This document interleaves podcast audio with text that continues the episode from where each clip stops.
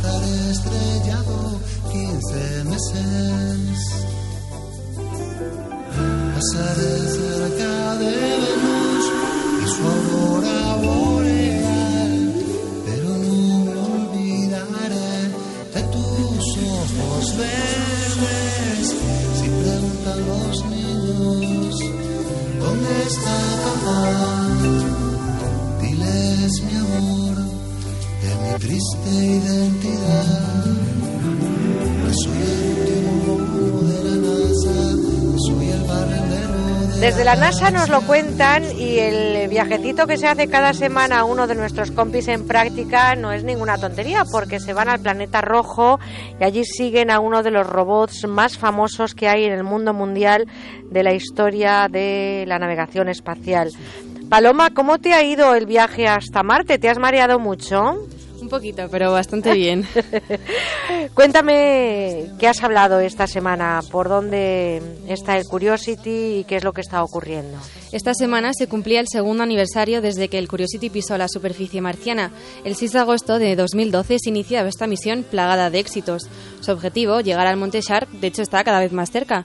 Con estos datos el balance no puede ser mejor, como nos ha contado esta semana el investigador Felipe Gómez. Pues ha sido una semana bueno con, con muchos eh, avatares y muchos avances. Hemos eh, bueno pues ha habido conexión eh, diaria periódica con el con el rover y bueno pues eh, la verdad que ha reportado grandes curiosidades. Entre ellas eh, bueno pues ha sido una semana muy buena en cuanto a que ha sido como como ya comentaremos su, su segundo aniversario. Es llevamos dos años ya en Marte. De todos los avances producidos, ¿cuál ha sido el más importante? Ha habido varios, no podemos destacar uno porque la verdad que está siendo una misión tremenda en cuanto en cuanto a avances. Por ejemplo, a mí uno de los que más me, me bueno, destaco desde mi punto de vista es la, el, reporte que realmente estamos en una localización en el que en el pasado hubo agua.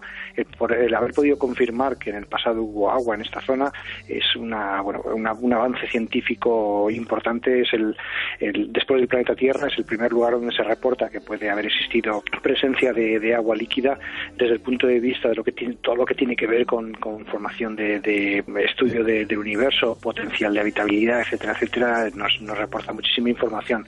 Es eh, muy, muy interesante.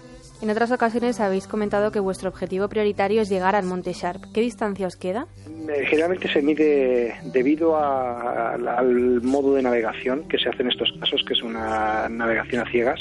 Es decir, se, deposita el rover en un lugar, se para, se hace fotografía, se decide la mejor ruta, vamos avanzando, no, no podemos decir una distancia concreta, sino unos, podemos hablar más de, unos días, de unas semanas. Estamos eh, en la proximidad, estamos a unas semanas de, de distancia y eh, pretendemos eh, llegar lo antes posible porque, bueno, como uno de los objetivos de estos dos años era precisamente llegar cuando se cumplieran esos dos años eh, a la base del Monte Sharp, que, que nos va a reportar grandes descubrimientos también. ¿Cuál ha sido el momento más crítico? Momentos críticos ha habido varios. El, uno de ellos fueron ciertos problemas, sobre todo al principio, hubo ciertos problemas con el navegador, el ordenador de a bordo, que, que fue no, que fue hubo un momento ahí que eh, hubo cierta preocupación eh, por eh, bueno pues por el instrumental científico que, que estaba a bordo de Curiosity pues ha habido otro momento crítico desde nuestro punto de vista, desde la parte española, fue justo cuando el, el amartizaje, el aterrizaje,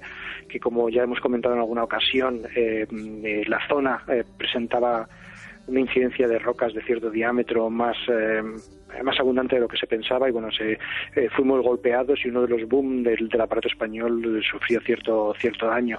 Pero bueno que todo se ha podido superar. Otro momento crítico fue cuando eh, se comenzó a ver que, que, las ruedas de Curiosity eh, empezaban a presentar ciertas deformaciones ciertos agujeros. Preocupó también un poquito ¿no? no se no se conocía muy bien por qué estaba ocurriendo pero todo se ha podido solventar y seguimos adelante y ahí estamos. Lo mejor está por llegar porque nos estamos dirigiendo hacia la, monte, hacia la base del Monte Salp. Y es, la base del Monte Salp presenta cierta estructura de láminas donde, nos, donde podemos ver el registro geológico de la zona. Es decir, vamos a poder ver los distintos periodos de formación de, del cráter eh, donde estamos situados, ¿no? el cráter Gale.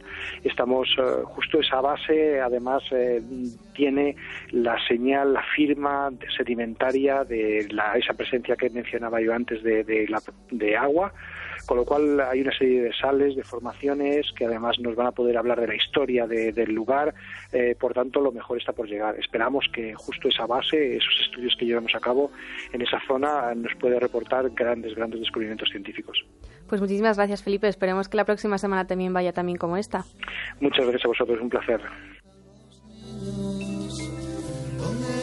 Pues un excelente trabajo, ¿eh? querida Paloma Erce. O sea, que el viajecito ha sido sin moverte mucho y ha sido tranquilito. Nos recomiendas darnos de vez en cuando un paseo por el planeta rojo. Qué interesante, ¿verdad? Llegar al Monte Sarp, eh, todo lo que nos está trayendo y lo que significa este proyecto que tiene además una inversión de dinero español y de trabajo español y de esfuerzo español. Así que nos sentimos muy orgullosos. Paloma, pues enseguida continuamos porque este programa se despide con la puesta de largo de todo el equipo.